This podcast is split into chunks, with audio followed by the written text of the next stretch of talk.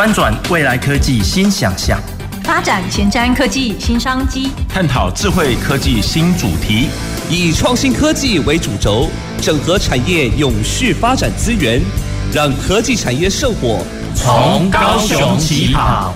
欢迎收听《南方科技城》，本节目由高雄广播电台与国立高雄科技大学合作直播。各位高雄广播电台的听众朋友及 FB 前面的观众朋友，大家好，我是国立高雄科技大学魏玉珍。今天在七月二十五号，也是我们在七月 AI 主题月哦，想要跟听众朋友分享各式各样不同 AI 在产业当中的议题。那我们其实一系列呢，从七月以来哦，呃，七月呢，我们聊了。港务好，在高雄港湾各式各样的港务管理，其实用到了哪一些可能的 AI？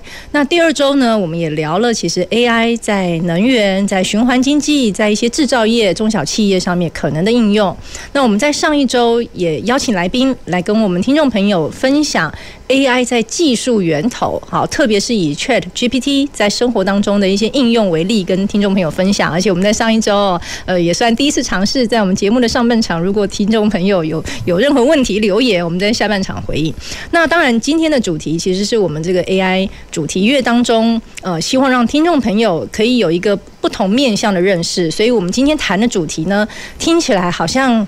呃，有一点艰涩，但是实际上呢，跟我们的生活、跟我们的日常、跟我们的很多的产业也都息息相关。今天我们要聊的就是 AI 跟半导体，AI 在半导体的应用。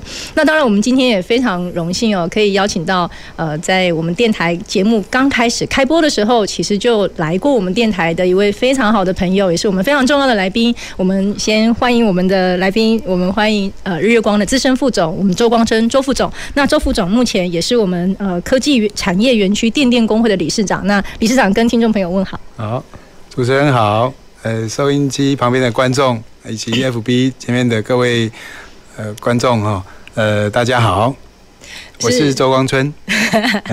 谢谢理事长，也谢谢我们这个资深副总。那其实为什么我们说呃好朋友？因为真的呃，不管是我们说从产观学研创不同的面向，跟包括副总，包括呃园区跟日月光，从整个半导体的人才培育、产学的合作，甚至是各类议题的交流，学校学校办各式各样不同议题主题的相关研讨会，其实都可以看得到呃日月光，包括我们副总的相关支持。呃，那当然在很多的循环议题上面，其实日月光也做了非常多的投入。好，所以我想在呃我们的电台节目当中谈。AI 跟半导体，好，那呃，真的是一个很难得的机会。希望呃，等会副总的分享跟介绍，也可以让我们听众朋友有不同的面向来认识到底。嗯，AI 听起来很艰涩，半导体也很艰涩。好，谈谈股票，谈谈护国神山，好像还比较能够亲切。哎，可是要谈 AI 跟半导体，好像有一点门槛。但不用担心，我可以如果有画面的这个听众朋友就看得到我们副总精心准备。好，那所以稍后呢，我们听众朋友用听的。那如果有 FB 前面的观众朋友，其实也有一些画面的资讯，或者是呃有一些呃这个我们讲关键字啦，哈，让大家可以呃稍微对这个议题有更多的了解。那当然，其实我们在聊这个议题之前哦，我我我稍微先请教一下理事长，因为身份不太一样哈。今天是理事长，哎，我们这个工会的角色是什么呀？哦，我们电电工会哈，呃，我们的范围就是在。整个科技产业园区和范围里面，那科技产业园区呢，它的前身就是加工出口区，嗯，哦，那呃，这个加工出口区到到现在转型成为科技产业园区，那呃，我们的这个电力工会的会员呢，家数并不多哦，我们有八十五家的会员厂商，那我们这边呃，主要的话就是在。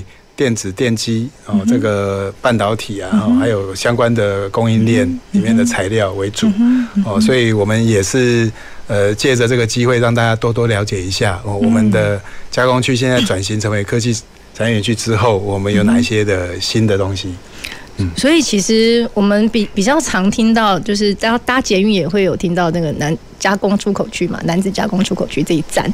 对对。其实就是在那个园区，园区就是指那一区了。是。OK，所以现在稍微名称有点改变，但是其实服务的厂商有没有不一样啊？哦，那事实上，加工出口区它刚开始的时候是成立在前镇，哦，第一个。那后来在南子还有台中的潭子哈，也另外成立了哈第二期的加工出口区。所以您在捷运上面听到的就是楠梓的这个加工出口区没有错。哦，那在现在的话，在屏东哦，以及在高雄软体园区哦，还有在台中港。哦，都分别有设立了加工出口区，嗯嗯、那也有一些不同的产业特性，嗯，哦，在这个地方。那为什么先从这个加工出口区跟理事长请教？其实就知道说，其实在呃整个台湾的呃产业发展，特别是在科技产业的发展历程里面，其实加工出口区扮演蛮关键的产业的推动跟转型的角色。是，好，所以其实呃从理事长的高度来跟我们谈 AI 跟半导体，那当然这个观点也是更是不同了。那当然也要先跟理事长来请教一下，我们今天谈 AI 谈半导体，那我们当然要先嗯、呃、浅显易懂的，让我们听众朋友来认识一下近年哦台湾的半导体的产业，其实我们怎么看待它的趋势跟发展？虽然大家都对半导体这三个字应该是蛮熟悉的，好，但是大家熟悉呢，可能是从金融领域的角度啦、不动产的角度啦，哈。那回到这个产业的本身呢，我们怎么来看待它？好，呃，谢谢谢谢主持人哈。那讲到半导体这个产业呢，呃，如果说。以这个画面上面看到的这一张的意义，它是在一九八六年哈，那个我们由台湾政府这边主导的，跟飞利浦哈这边来呃一个合作案哈，就是那时候要移转哦，在飞利浦有一个嗯三三英寸的很小的一个晶圆哦，那它的这个呃技技术的含量呢，就是在这个上面有写哈，就是在。三千纳米哈，那我们现在比较知道的纳米其实就是很小的一个单位哈。那三千在那个时候已经算是在成熟的一个制程了。那我再往前推三十年，跟各位描述一下。这个三十年是一九八六再往三十吗？如果说一九八六往前推，就是一九五六年哦。那么一九五六年哦的时候发生了什么事哦？我们先从电晶体这个东西，电晶体哦，它在发明的时候啊，是美国的贝尔实验室，它发明的这个电晶体。电晶体在那个年代用在收音机，哦，用在一些我们的消费电子产品。那它可以大幅度的哈来呃减少呃真空管，以前那个更早以前就是真空管了，像灯泡一样会亮很热的东西。那电晶体的发明人哦，叫做肖克利先生啊。他在一九五六年哦，就因为他发明了这个电晶体，他得到了诺贝尔的物理奖。嗯。哦，所以在那个时候，呃，电晶体已经成为大家所公认的一个创新、一个划时代的产品了。嗯嗯。那整个半导体事实上是循着这个电晶体之后，再把它做集成电路啊，把它合在一起做的。所以这个就是。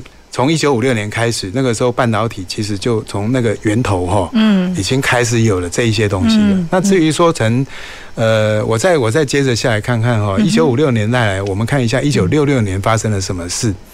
刚刚有提到加工出口区的设立，加工出口区就是在 一九六六年哈，嗯，设立在前镇的，嗯，那加工出口区那时候设立的话，就是想要吸引外资，创造就业，也创造出口，然后呃，能够创造外汇的收入。嗯哼，那加工出口区在刚成立的时候的产业呢，也就是做呃一些电子零组件的组装。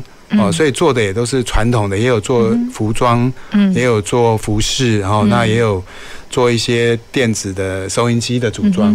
好，那这个就是一九六六年那个时候，大概台湾的一个针对电子产业的一个面貌。嗯，那再过了十年哈，我们在一九七六年的时候哦，呃，我这边要有一个有一个翻阅哦，还没有翻到一九七六年，我现在看一下一九七六年发生了什么事嘞？嗯哼。我回想一下哦，一九七六年台湾政府啊，跟这个 RCA 那时候是美国的一个很有名的 RCA，在一九七六年那个时候，他们的电视机啊，那个音响啊，哇，很多。对。那那台台湾政府那时候就想要说有没有一个新的产业，嗯，可以作为下一个世代能够更升级的哦，那就就开始就引进了 RCA 的这个半导体的制程了。半导体制程，对，一九七六年，一九七六年的时候，嗯嗯，一九七六年那个时候哈，那台湾的第一批的半导体的人才啊，嗯。哦，那包含现在非常有名的我们半导体界的大佬。哦，曹兴诚先生、曾凡成先生、哦，史新泰先生，他们就在一九七六年的时候派到 RCA 去学习半导体制成的这一批人。哦，那么一九七六年呃的时候呢，加工区那时候也开始有一些升级。哦，比如说原来做黑白电视，现在变成做彩色电视。原来做的呃这些零组件呢，它也渐渐升级了。哦，那个时候就是。在一九七六年，然后再来到了一九八六年，我们就是这张照片哦。那时候我们在这边，这边这一位啊，哦，有四位，很很帅的这一位哈，他就是帅，对，四位的那个这个特别帅，他就是张忠谋先生哦，就是目前呃我们都很赫赫有名的哦，台积电的这个创办人。是哦。那那他呢，呃那时候呃领导着整个工研院然后跟。飞利浦这边哈，那接下了这一个技术转移，是是。那么在这个一技术转移之 之下呢，我们就渐渐的我们就迈进了这个半导体这个领域了哈。嗯。那越做越好。嗯。那如果说我们再看一下，再过了十年发生了什么事哈？一九八六年之后嘞，嗯，发生了一件事情，就是台湾的这个 IC 设计产业哦，开始。如雨后春笋的开始发展出来，特别强调的是 IC 设计产业。对哦，那 IC 设计产业在一九八七年有哪一些公司成立？哈，就是像威盛，嗯哦，系统，嗯哼，哦，扬智，嗯哼，哦，这些 IC 设计公司哈，都在一九八七年开始就成立了。那因为半导体哈，在一开始的时候，它其实是属于就是什么全部做到最后成品出来，可是，在那个时候。已经开始有逐渐的分工的趋势开始出来，就把整个制程要做不同的源头，每个阶段把它区分出来。对，所以会有专攻的这个 IC 设计，专攻的这个晶圆制造，以及专攻的呃这个半导体的封装测试，这样的一个呃垂直分工的一个趋势会出来。哦，那。所以这个就是在一九八六、一九八七那个时候哈，大概发生了这些事情。那么再过十年哈，呃，我们就看到了一九九六年哈，一九一九九六年的时候发生了什么事哈？那个时候呃，我们这个 IC 设计公司啊，威盛跟系统啊，对，哦，分别就是我们这个在我那时候的电脑啊，哦，其实里面它有分成。就是运算中心啊，那就是英特尔他们的专长。那我们台湾的设计公司做什么呢？我们做要配合这个运算中心这个运算器啊的周边的东西。周边。那周边的东西有一个专有名词叫晶片组哦。那它呢就是负责要跟外边联络，也要再负责跟这个中央的 CPU 啊一个很重要的桥梁。一个桥梁，哎，对。嗯哼。那那这一个东西呢？那时候呃，当然因为。整个的半导体其实还是在美国为主，对，哦，那么台湾这边做做的就是它的周边的东西，可是光是做这个，台湾已经可以做到全世界已经做到第二名跟第三名。这个时候应该是一九九六年，九六年，哎，对对对对，哦，那所以呃，到了一九九七年的时候啊，哦，整个的半导体这个周边的这个晶片组哈，就只有剩下四家在做。第一家就是英特尔，二三四名全部都是台湾的 IC 设计厂商了，所以那个时候其实也 IC 设计产业在那一度啊，哦也是非常的辉煌的年代哦。那我们再过十年，我们看一下二零零六年发生了什么事。二零零六年的时候啊，这个半导体因为它一直强调要更密度更高嘛。密度更高的意思就是里面 放更多的电晶体，哦，那当然有一些好处。哦，那个时候开始有了叫做极紫外光这样的一个设备出来，一个一个原就是一个 prototype。哦，那这个这个原型机哈，因为呃半导体发展到某一个阶段，已经开始看到呃技术已经完全跟这个设备要挂在一起了。技术跟设备要挂在一起。对，设备，嗯，原来我们讲的是 IC 设计啊、制、嗯、造啊，然后后面我们讲垂直分工嘛。对、嗯。可是特别在 IC 制造这个端哈，它要跟设备的能力啊，因为 IC 制造里面有一个很重要的就是。要用光学的东西，嗯嗯、那光学的东西，这个光本身假设它的解析度不够的时候，嗯、它就没办法做出更精密的东西。所以光的解析度要够，那就要花很多的代价去做它。好，那我们再讲到最近的二零一六年哈，二零一六年发生一件事情哦，台积电它的市值超越了 IBM。嗯哼，IBM 是一个非常大的哦，它这是半导体很多的专利都从 IBM 那边出来的。哦。这个二零一六年哦，台积电做做做做做做到很多的客户都用它的产品，所以呢，它的市值又超过了 IBM。那在接着下二零一七年，台积电更一举超越了英特尔的市值。哦。这个我想这六十年来哈，从一九五六年到。呃，最近的这个二零一六年，我想整个半导体的发展，嗯，大概是这个样子。所以，其实刚才副总帮我们回顾一下半导体发展的历程，也是一个历史哦。其实都看得到。呃，其实应该已经可以说是整个半导体发展的一个故事。那台湾在里面扮演了很关键的一些角色。那也看得出来，其实台湾在半导体产业发展当中一些很重要的 milestone，一些很重要的里程碑。那当然，其实刚刚也提到，其实刚刚副总都提到了我们整个半导体，呃，大概比较。大致上，大家可以比较常听到的这种，不一定叫上中下游，等会再请副总帮我们解释解释哦。其实就是会从 IC 的设计开始，设计之后要制造，那制造呢，可能还要跟设备做连接，再来是封装测试，它形成了一个垂直的这个产业链。可实际上呢，它的这个它是不是用上中下游来形容，还是这整个产业之间它如何之间环环相扣？那这这个就会跟我们稍后要跟副总请教，哎，哪一个环节，其实在 AI 的应用或 AI。如何应用，它就不一样了。所以，帮我们副总再帮我们介绍一下，从产业链的角度，我们在怎么来看待半导体的上中下游？在在介绍这个产业链之前，哈，我想要跟大家来分享一下，就是半导体它有什么特别的地方？哦，半导体这个问的这个讲得好哎，半导体有什么特别的地方？它它就是让人家不太理解哦，你为什么要砸那么多钱去做研发哦，去做那个？对对，就是我我今天跟各位我我整理一些资料哦，我想要在这边跟大家分享。那这个就是从二零一六年哈到最近的二零呃二三年哈，这一条白色的线就是台积电它的能力。这个白色的线越来越高高的意思就是说，它每一个很小很小的面积啊。哦，那个那个叫做毫米呀，每平方毫米很小，比芝麻大概还要小的这样的面积哦，它可以塞得下两亿八千万颗的电晶体，这个我也很难想象要怎么去做到哦。对，那那因为看到就是你能够能你的制成能力越好，你就会把里面的密度做得越高，所以白色的线。哦，蓝色的线哦，这是英特尔。那黄色的线呢，就是三星。嗯、哦，那么那那我们刚才也说到了，二零一七年的时候，嗯、呃，台积电的市值就超越了英特尔。嗯，所以在这个上面，它是纯粹制造的实力，跟它对应客户的一些的能力哦。我想这个是真的拿呃制造的实力来说话。嗯哼，嗯。那半导体哦，我们。说半导体跟其他的产业比起来怎么样？哈，我这边有两页来跟大家分享一下。半导体它有投资在研发哦，我们上面看到的是呃研发的金额，对，那么底下呢是我们的这个呃投资的投资在生产设备的金额。哦，那这个是二零二一年的资料哈。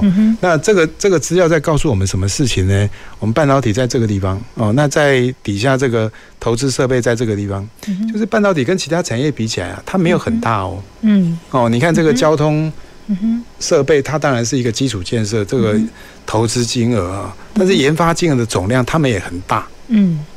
所以半导体在这些，它只是中段班。哦，这个产业，哎、嗯，这跟我们想象不太一样。我们会想说，半导体的研发应该要远远的超过，我们不讲别的，应该要超过生技医疗。可是其实没有，生技医疗的研发资本的投入，其实还超过半导体，大概有七成左右。是在当二零二一年的数据看起来，对对对，所以其实半导体的研发，哎，蛮颠覆的耶。真的，所以你看到这个的时候，你就知道说半导体这个产业哈，它其实它的规模还没有大到让人家以为的是哇，它它是它是大家很觉得说它是一个话题。议题性很高，对，它不是那么的，哎，嗯哼，OK，好，好，那我下一页的话，可能再颠覆你一下哈。这个就是半导体业哦，它的研发跟投资的比例，嗯哼，哦，那投资比例什么意思呢？就是你研发的钱多少，嗯哼，那你除以你的营业额，所以我们把整个半导体的产业的研发跟你的投入啊，看到它。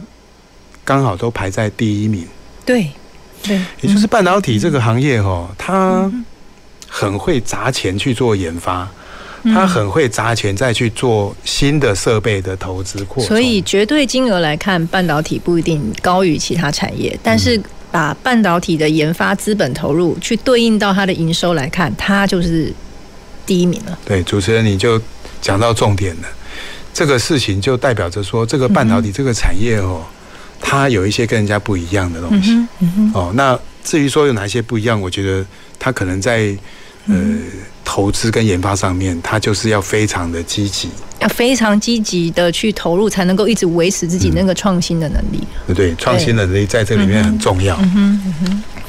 那么我们再看一下哦，那半导体在各地区啊，哈，呃，它的一个这最近这是。呃，这边这边是把最近这五年来的他们设晶圆厂的数量啊放在这里。我们看到，特别在从这个二零二一、二二、二三这三年后，半导体的晶圆厂的这个投资的数量哦，就一下子冲高上来。哦，那台湾的晶圆厂呢，十四座。哦，那因为台湾已经台积电、联电哦。已经在这个很先进的制程里面，所以台湾在投资的十四座跟其他的这个二十座哦，它有不一样的含义哦，因为我们我们台湾的这个晶圆厂，它的跟很多最先进的客户哦，那么他们在做做这个最先进的晶片，所以这里的不能只看它的呃数量，还要看它的技术内涵。那这十四座在台湾的这十四座都是在台湾。对，这就是在台湾的范围。嗯，台湾范围内没有没有，那时候也没有在其他地区、其他国家。这十四座就单纯就台湾。对对对，对。所以其实可以从那个密度看起来也是不一样的意涵。是是，台湾在半导体哈，台湾它占了世界的市占率相当高，像光是晶圆制造，它已经超过百分之五十五的一个市占率哈。所以封测的话也是相当高的市占率。所以在半导体来讲，台湾真的哦，在这个上面它是在世界。都是前面的，嗯哼，哦，嗯，这个以前不知道有没有比较过，说在不同国家一样都是半导体产业，他们的研发跟资本投入是不是也都第一名？待会我会跟主持人再讲一下，对，我我有准备一些资料。那刚刚主持人问到是说供应链的问题，对，哦，那我先讲一下狭义的供应链。狭义的供应链的话，在呃我们在做。集体电路嘛，那集体电路刚刚就分成有 IC 设计，对，哦，那 IC 制造，以及封装测试，那就如这个图所示哈。那 IC 设计的，它有 IC 设计的，它需要培养的人才，它需要用的软体工具。你设计的时候，你怎么样去让你的东西可以出来，是可以制造的？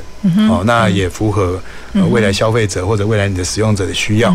那晶圆制造它呢，就是把最精密的设备，怎么样让它的利用率，还有让它的品质的稳定性、良率这些达到最好，然后交货可以让客户可以符合他的需要，所以这就是在 IC 制造这一段哦，他们就刚才所说的最最研发啦，还有投资资本设备哈，都是在晶圆制造是占最大宗，接下来就是呃晶片的封装测试，各位。你把你的手机拆开来看到的，都不是在这边的东西，都不是你看到都是经过封装测试以后的，哦所以那个才是真正你看到的，真正你可以肉眼看到的。在前面的东西，你其实你看，你你是看得到，但是你不知道那是什么东西。嗯嗯哦，那这个你才认得出来，它就是 IC 的样子。嗯哼嗯那这个是我用狭义的方式哦来跟大家说明一下。嗯哦，那呃这个半导体的一个供应链哦嗯，那这个这个图呢看起来就要花一些时间来说哈、哦。嗯这个就是比较长的我们电子产业哦的一个供应链的情形。嗯哦，那我们呃把它分成这十个哈，那后面这个就是最后的系统了。所以最后经过最后的第十道呢，就是我们在手上可以使用的终端产品。对终端产品了哦。那所以呢，我们再往前看哈，这个第八个呢，就是在系统组装，那它呢就是在做像呃表面粘着啦，就是把 IC 把很多的元件哈把它都在一起哈。那么再往前推的话，它就是呃印刷电路板。哦，印刷电路板它它也是很多出出现在我们的电子产品里面，就看到一张薄薄的平面的哈，有的是绿色，有的是金黄色的哦，那就是印刷电路板。那么再往前推哦，就是我们刚刚说到的狭义的哦，半导体的产业链叫做封测。封测哦，再往前推就是晶圆制造，再往前推就是 IC 的这个设计哦。那么还要再往前推呢，这边就有电子的一个软体工具哈。那这个软体工具在帮忙做设计哦，所以呃，你一个 IC，如果说你的设计阶段没有一个工具帮你模拟的话，你设计出来可能没有功能，嗯，或者你根本达不到你要的那个规格，嗯嗯。再来再往前推的话，就是呃设备，嗯哦，那这个设备呢也是要非常大的一个投入，嗯哦。再来的话就是材料，原材料，像呃细晶圆的矽，哦，像我们有很多的化学材料哈。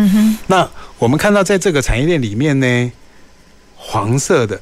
这一块黄色的，看到最大块的就是从第五到第八，这个都是黄色的居多哈。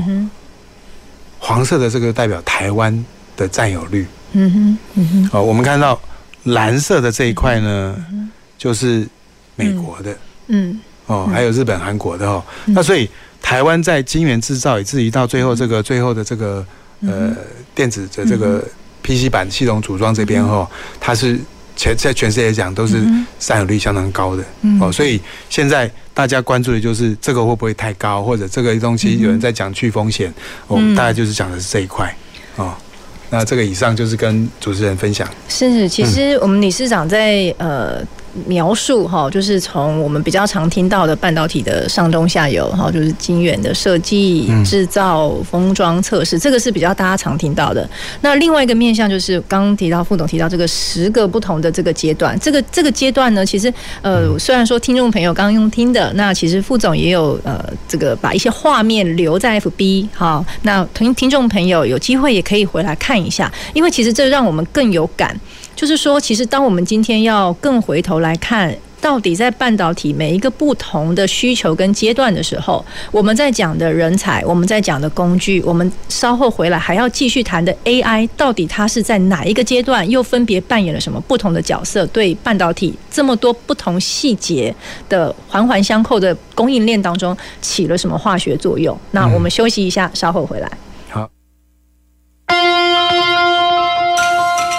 走进时光隧道，踏遍每个街角，城市的璀璨风光，高雄广播陪伴你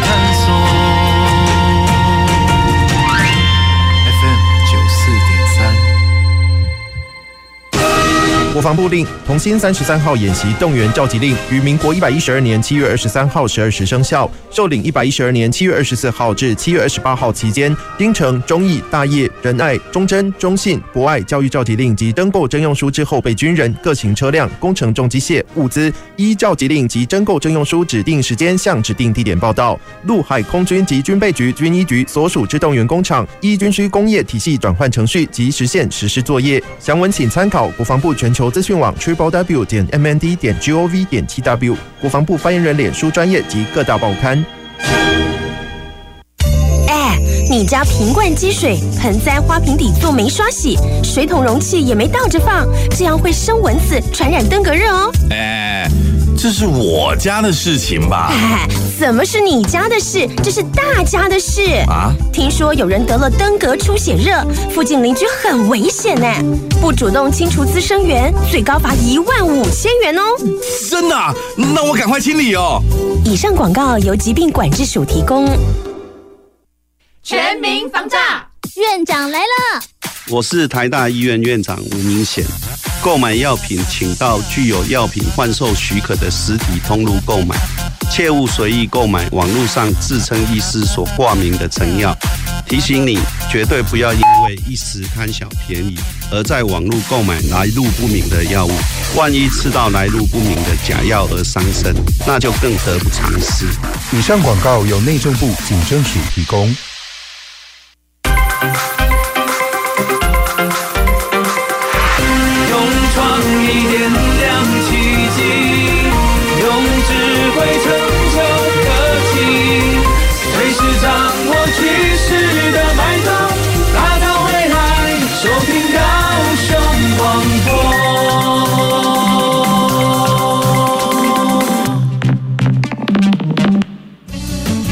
前瞻的，未来的，您现在所收听的是提供您最多科技产业新知的南方科技城。各位高雄广播电台的听众朋友及 FB 前面的观众朋友，大家好，我是国立高雄科技大学魏玉珍。今天七月二十五号，我们很高兴可以邀请科技园区电电工会理事长周光春周理事长，也是我们呃日月光资深副总啊，来跟听众朋友分享半导体这个产业的呃前半段，我们已经分享了它的发展历程，好，非常重点的，好，很重要的时间点，每十年一个呃 cycle，我们来看了一下半导体回顾这六七十年来的一些变化。那当然呢，其实非常重要的是，我们也让大家听众朋友更了解，其实半导体除了我们经常提到上中下游。这个 IC 设计的这个 IC 的设计，IC 的制造，而且制造可能还要跟设备做一些相关的连接。那再来是封装测试。那我觉得另外一个很很有意义的一个分享哦，其实应该是我们画面停在这一页哦，就是让听众朋友稍稍温故知新一下哈。我们稍稍就要等会就要来谈 AI 跟半导体的关联了。那为什么会说这个地方让听众朋友稍微也看一下，或者是再回顾一下？其实不是只有上中下游，我们刚刚谈的设计。哦，制造跟封装测试，其实更源头，甚至包括它的材料、它的设备啊，还有包括呢，呃，它中间呃，这个设备要有哪些工具可以让 IC 设计来做设计。对，然后去想象它设计出来的那个 prototype 的样态，这些工具都很重要。那再来才是衔接到我们讲的制造、封装测试，甚至还有包括很多的系统组装，最后才会是我们最后看到的实体商品。那当然在这当中，这是我们最后看到都是商品嘛。那我们当然讲半导体这个产业是我们现在呃，我们比较统称哦，其实有非常非常多电子电机的产业都在投入半导体。那当然接下来就要跟呃副总也要跟理事长来。请教的事情就是，其实我们都一直在谈哦，呃，就像我们今天呃希望跟理事长分享跟请教的，就是半导体发展到现在，刚刚讲喽，研发跟资本是占它整体营收非常高的比重。对，那所以研发呢，当然研发的项目非常的多。好，那近年我们其实呃也一直都听到 AI 的这样的工具，呃，其实对产业带来很多的影响。那很多呃在半导体产业的这个呃呃非常。他讲出来的分享或讲出来的这个意见都非常有影响力的一些知名人士，其实也都提到说，AI 真的好会对半导体接下来带来非常大的影响。所以，我们可不可以请理事长也分享一下，为什么 AI 这么热门呢？它跟半导体发展之间有没有什么关联？我们其实早就有迹可循了。对啊，我想。大概今年因为 ChatGPT 这个话题非常夯哈，所以大家现在 AI 就是一直有很多的想象力。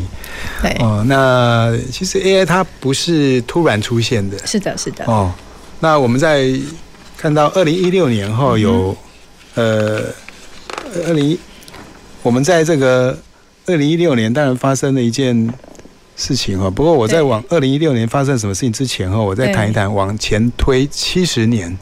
嗯，我们看一下七十年前发生的事情有哪一些的技术上还有我们在一些做法上的一些不一样哦。那这么其实第一个会推出用人工智慧哦，开始有这样的想象的时候，是一九四六年的时候。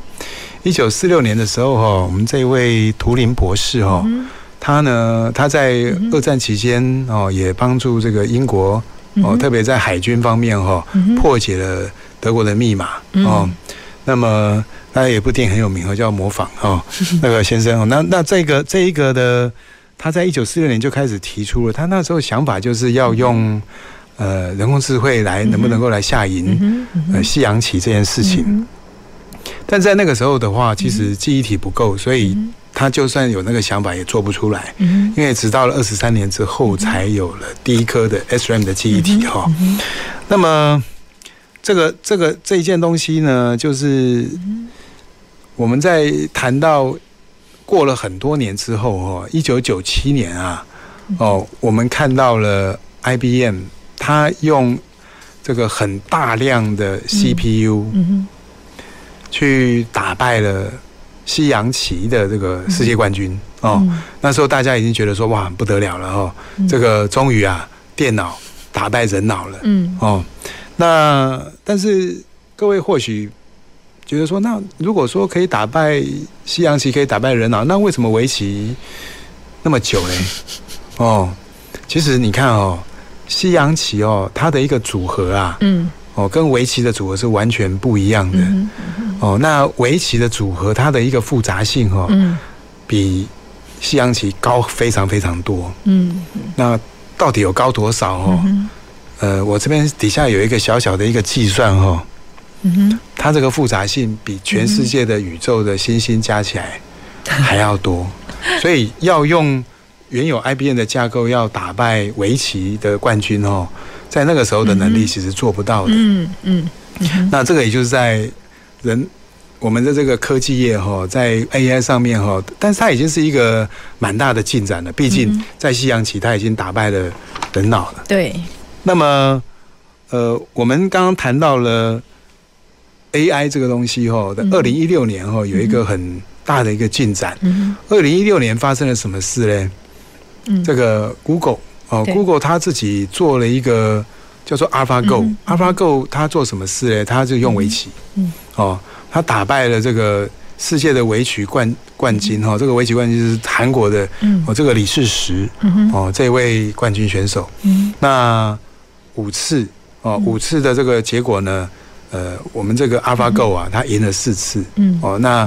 呃，李世石呢，他还有赢一次，可是后来，因为他这个 AlphaGo 太厉害了，他会自己学习，他不会累，嗯，所以呢，后面他就没有输过了。他就那所以他会学习啊，输了他就学习。对他，他其实他就算没有选手跟他对战，他也自己跟自己对战，嗯，所以他不断的在自己学习当中，他越来越强哦。那为什么后来 AlphaGo 就没声没息呢？因为毕竟你说他一直打败人类，已经不是新不是新闻了。哦，所以最后就不是 AlphaGo 的天下，因为他他就说哦，那这 AI 也就只能下个围棋，啊，又怎么样？嗯，哦，一直到了今年我们看到了哦，ChatGPT 它已经可以跟人对话，嗯，你可以问他问题，他可以回答你，哎，是啊，看起来还蛮像真人的回答，嗯，所以呢，才变成是一个 AI，现在变成一个非常夯的话题，嗯。嗯。那我们看到说 ChatGPT 它用的里面的硬体设备哈。嗯呃，有一个非常有名的这个 AI 晶片公司叫做辉达，嗯、哦，那他们董事长叫黄仁勋，嗯，哦，那前一阵子也来台湾，哦，也接受呃我们这个台湾的大学后给他的荣誉博士的学位，哦，那这个就是 ChatGPT 在里面哈，它所用用使用的这些的晶片，嗯，哦，那。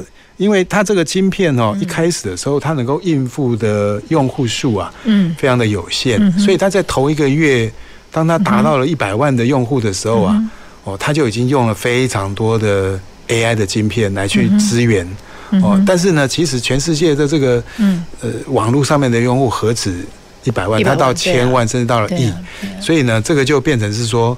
AI 晶片的需求变成是一个非常大家关切的。对，到底 AI 晶片是谁在做的？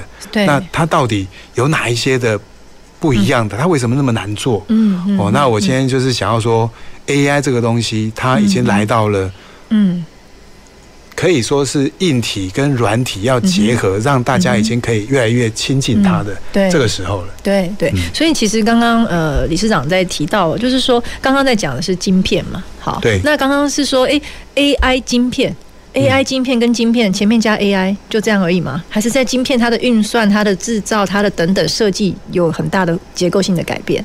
对，哦，那我们谈到哦，那过去像。要打败西洋棋，那个时候 IBM 呢，它用的是呃叫做中央处理器的架构。对。哦，那呃现在的这个 ChatGPT 也好，或者是要打败这个围棋的哦，这个 AlphaGo 也好，它用的晶片哦，我们通称为 AI 晶片。但是 AI 晶片里面又有分成很多的不同的结构。我想在这个地方太复杂了。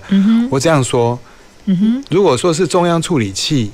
它是单一的处理，它可以很高速的运算。嗯哼。哦，那就像说，这一个班里面有一个很第一名的学生，他很厉害。嗯，哦，但是又就只有他，他一个人在那边很很计算，一个人很厉害而已，很忙。对，但是 AI 晶片哦，它是把全部学校的学生集集在一起，对，每一个人发一题给你做。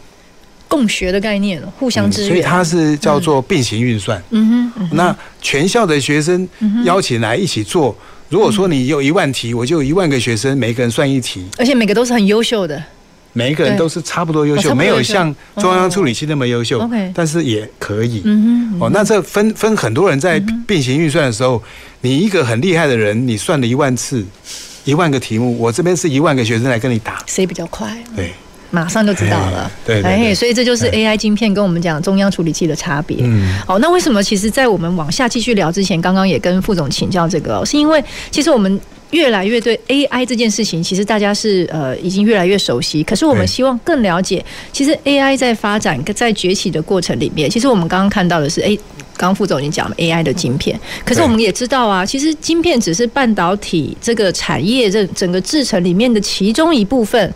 所以，其实，在 AI 的发展历程里面，我们更想知道的是，它对台湾的整个半导体，或对台湾的整个呃半导体的制造产业的供应链，它带来的影响会是什么？我想，这个是大家更为关心的。是是是，谢谢主持人哈。那么，AI 的晶片，因为它并行运算，它并不是在单一个晶片里面就可以做得到的。嗯，它必须要很快速的把考试卷发出去。哦，他如果说一张一张发的话，就太慢了。他要同时发出去，就一定要把考试卷，我们就是记忆题，跟这个要考的人就是运算器，要很近的距离，要很快的把它发出去，然后很快的收回来。那这个东西就牵涉到了整个 AI 晶片的硬体的结构了。对，那这个这个结构呢，它必须叫做垂直封装了。哦，所以说要把。考卷直接放在每一个学生的底下，他就可以直接给他了。嗯，哦，所以他的时间传输资料的时间就会变得很短。嗯，在资料的传输当中，它不是传输而已，因为它有牵涉到很多的电的一个损耗，所以呢，电的损耗越多就越热。嗯，哦，那把距离缩短，它的传输要跑的路程短，那它的耗电就少。哎，这很重要哎，对，哎，它就不会那么热。对，耗电少没有错。对，主任您就是讲到重点了哦。嗯。它没有那么热的时候，这个晶片它就有可能成为一个真正的用品。那太热的话，它其实是根本就是烧掉了。所以刚刚讲的某种程度应该也是说，呃，在它的呃维维持它的稳定性，让它运算可以更稳定。对，对，它才能够在可。可以接受的情况之下，它的温度就可以维持一个稳定性，没有错。对对。哎，那那刚才谈到了说，呃，因为晶片的开始要这种垂直的封装的方式的时候，所以到最后就变成是说，其实光在晶片本身密度高是一回事，可是怎么样让晶片跟记忆体之间的距离缩短，嗯，这个技术就变成是封装的技术了。哦，那所以封装会变成是 AI 晶片里面。很重要的一个关键，在封装里面的 AI 的晶片怎么去做这个很高密度的这个封装，会变成是很重要的。那它里面用到了什么 AI 的的运算，或者是 AI 的技术啊？哦，这个晶片它其实不必用 AI 去计算出来，因为它就是结构上的，对，所以它其实就是一个物理学嘛。嗯哦，你的路程长，你要你要花的路程的时间跟能源就长，你的路径短。哦，所以呃，如果说你现在是一条路，你从路路头跑到路尾，你就跑很久嘛。对，哦，嗯。那你是楼上楼下的话，那这样的话就是很快速。嗯哦，所以在呃，我们我们这边有做了一个调查哈，我们在从二零一六年后一直发展二零三零年，各位看到深蓝色的这一个区块，就是本来在呃晶圆上面它们的密度一直提高，可是它到最后会有一个极限，嗯嗯，就它这个它这个成长变成缓和了嗯，这个就是晶片单一颗晶片上面的密度啊，嗯。就没有办法再那么快的增长了。嗯哼嗯哼，浅蓝色的这个呢，就是靠着封装，哦，它就是上下堆叠，让它的单位面积的密度可以再再提高，某种程度有点像提高了它的这个边际效用的概念呢。嗯，对，让它的效这个透过封，哎，所以其实封装的过程是非常关键的，把那个最后的效率都这个效能都激发出来。对对对那那因为有了 AI 这样的应用，才会有这个需求。因为 AI 它的特色，它需要有这么大量的并行运算，所以它才有这些的让大家觉得，嗯哼其实这个需求跟供应是一个两两边。对，你没有需求，其实供应也没有用以。前从封装的角度就有看到有可能这样的潜在需求了其实这也是需要技术的研发，其实才会有办法当需求出来的时候可以马上供应哎。其实我觉得说，我们都是在基础研究以及后面的技术生产当中，就但是你说要多早就确定它，有的时候很难做，很难。所以其实那个创新的能力，还有就是看到这个 AI 晶片，它因为需要有非常高密度的这个封装，所以才会看得出来为什么研发跟资本投入这么重要。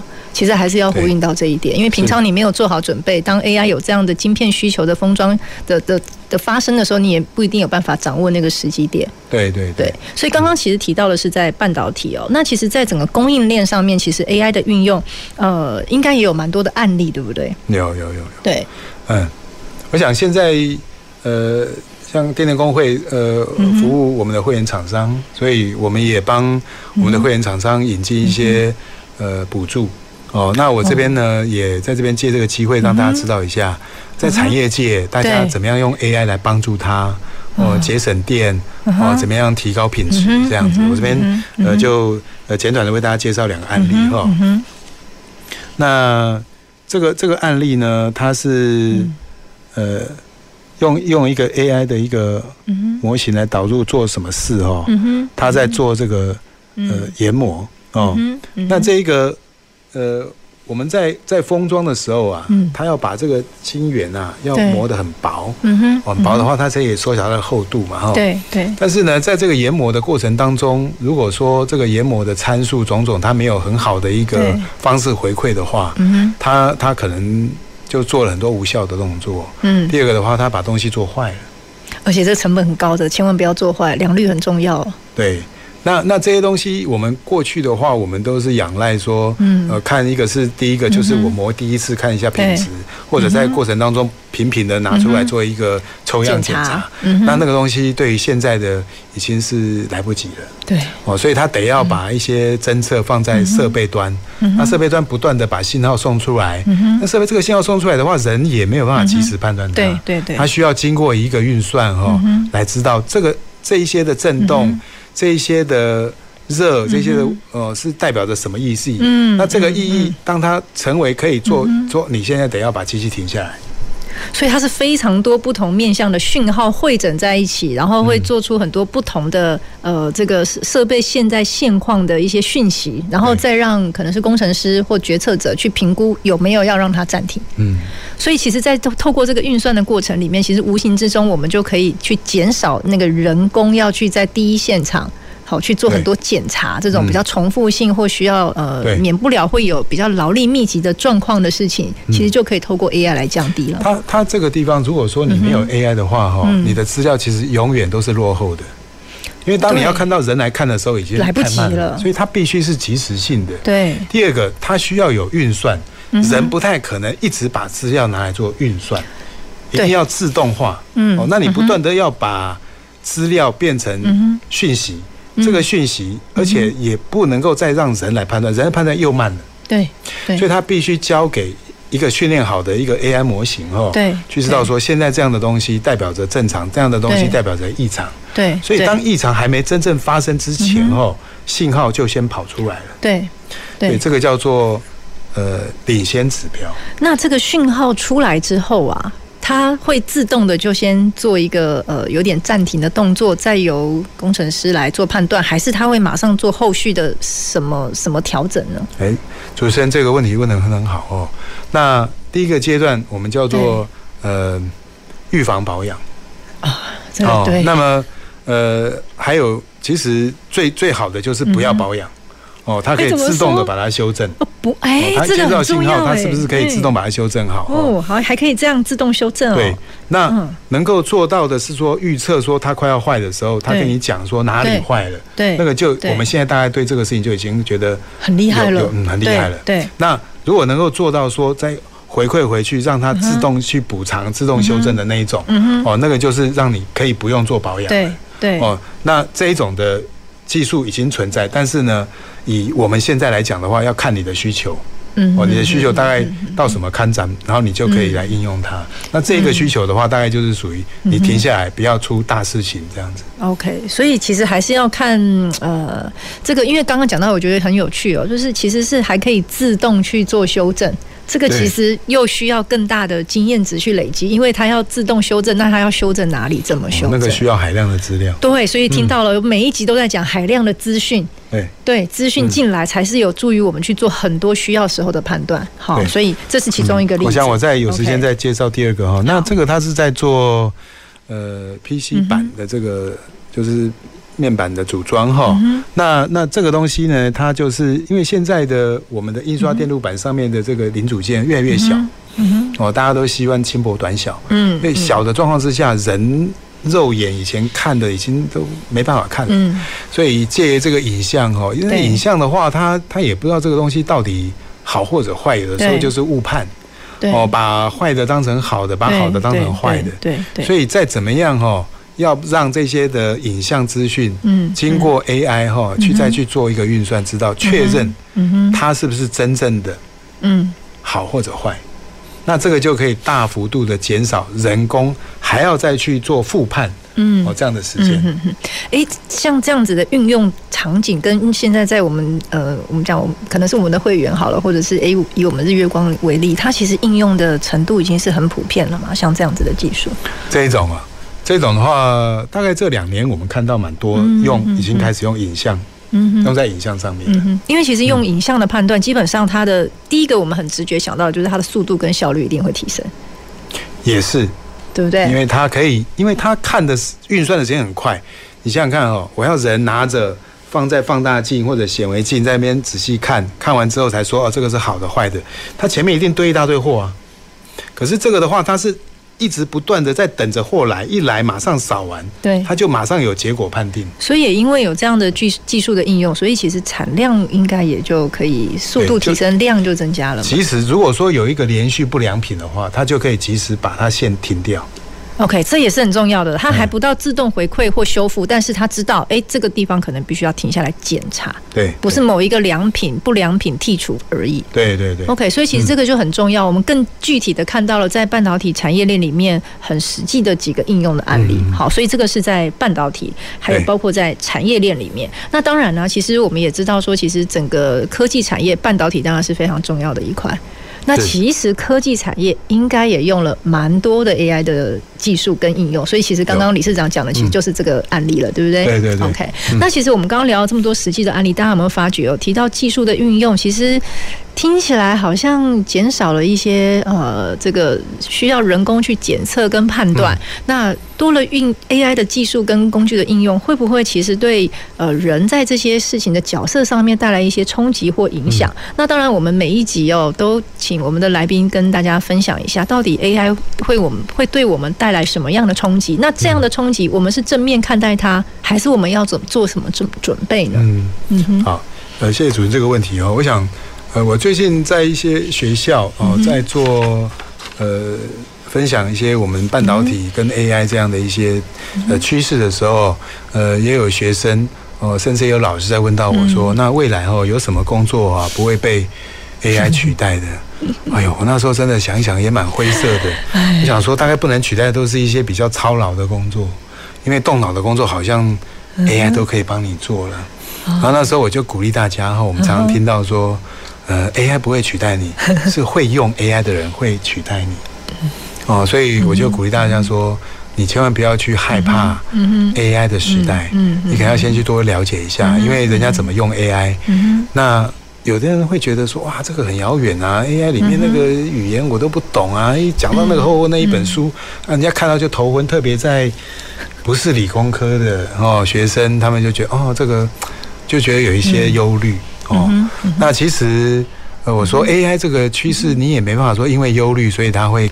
被改改变，对，反而你是要去怎么样调整你自己哈，嗯，去了解它，对，那也不要对 AI 觉得说它是万能无敌的啦，嗯，因为每一件事情它总是有你投入多少，你能够节省多少，或者你的产出的价值是多少，嗯，你想想看，如果说你花了这么大的代价，你就是下了一像一盘围棋，你觉得你会去买那个东西吗？所以。AI 可以取代某一些工作，是因为人本来做不到。嗯哼，人如果可以做得到的话，AI 是它的竞争还是它的帮忙？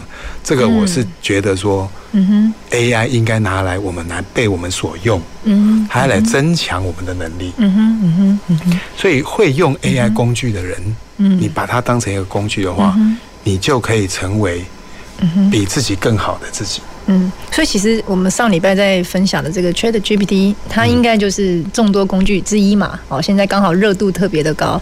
对。好，所以其实现在是不是在呃举例，可能是在日月光或在其他的企业里面，他们也会提供同仁这样的工具来使用呢？我我发现到说有不同的样态。嗯哼。有些的话，他们就也不知道说，反正你们去用。嗯哼。哦，那有一些已经开始有有制度性的。嗯哼。去规划。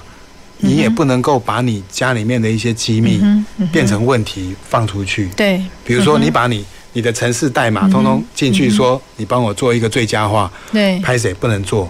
对，所以呢，那有一些是说哦不行，你反正你就不能用。对，所以很极端哈。那我想说，现在这个状况，因为大家对他陌生嘛，那所以呃会各自采取不一样的做法。那我的建议是说，呃，必须要有人哈先去了解他，然后。最好是能够把这一些 AI 的工具哈，变成你公司里面的一个好的用的东西，嗯，然后让大家可以去用它，但是规范哦这些的机密等级的管理哦，一定要先想在前面。哦。那以以以这个我我认识的公司，他们他们就是。大量的哦，让他们的员工啊，哦，他们也跟我讲说这是他们的故事。你看这些，他们都是坐在办公桌的，也不是工程师哦，可是他们会去学怎么样来用 AI 的工具，然后让它变成他工作里面的一部分。所以其实非常谢谢副总今天呃。这个从非常多的面向来跟大家谈半导体，也谈了 AI 在半导体跟在科技产业很多实际应用的案例。当然，副总最后其实也勤勉我们了哈。当然，以我们个人而言，其实我们可能要把 AI 当做未来的通识。大家都应该要去学习跟会的其中一个知识了。那当然，对企业而言，我们可以去思考怎么样去筛选或建立运用 AI 这些工具，去形塑企业内部未来可以提升竞争力、提升持续创新能力的善用的工具。所以，那企业会用 AI 就不会被其他取代。好，那我想在今天的节目当中，非常谢谢我们周光春周副总，呃，还有这个也是我们理事长哦，跟大家做这么难得的分享。那当然，我们也希望呃 AI 的应用，我们持续关注、持续发展，那我们都成为更好的自己。那今天的节目就进行到这里，非常谢谢我们的听众朋友，我们下周再回到前瞻的科技的未来的南方科技城。南方科技城节目由高雄广播电台与国立高雄科技大学合作直播，感谢您的收听。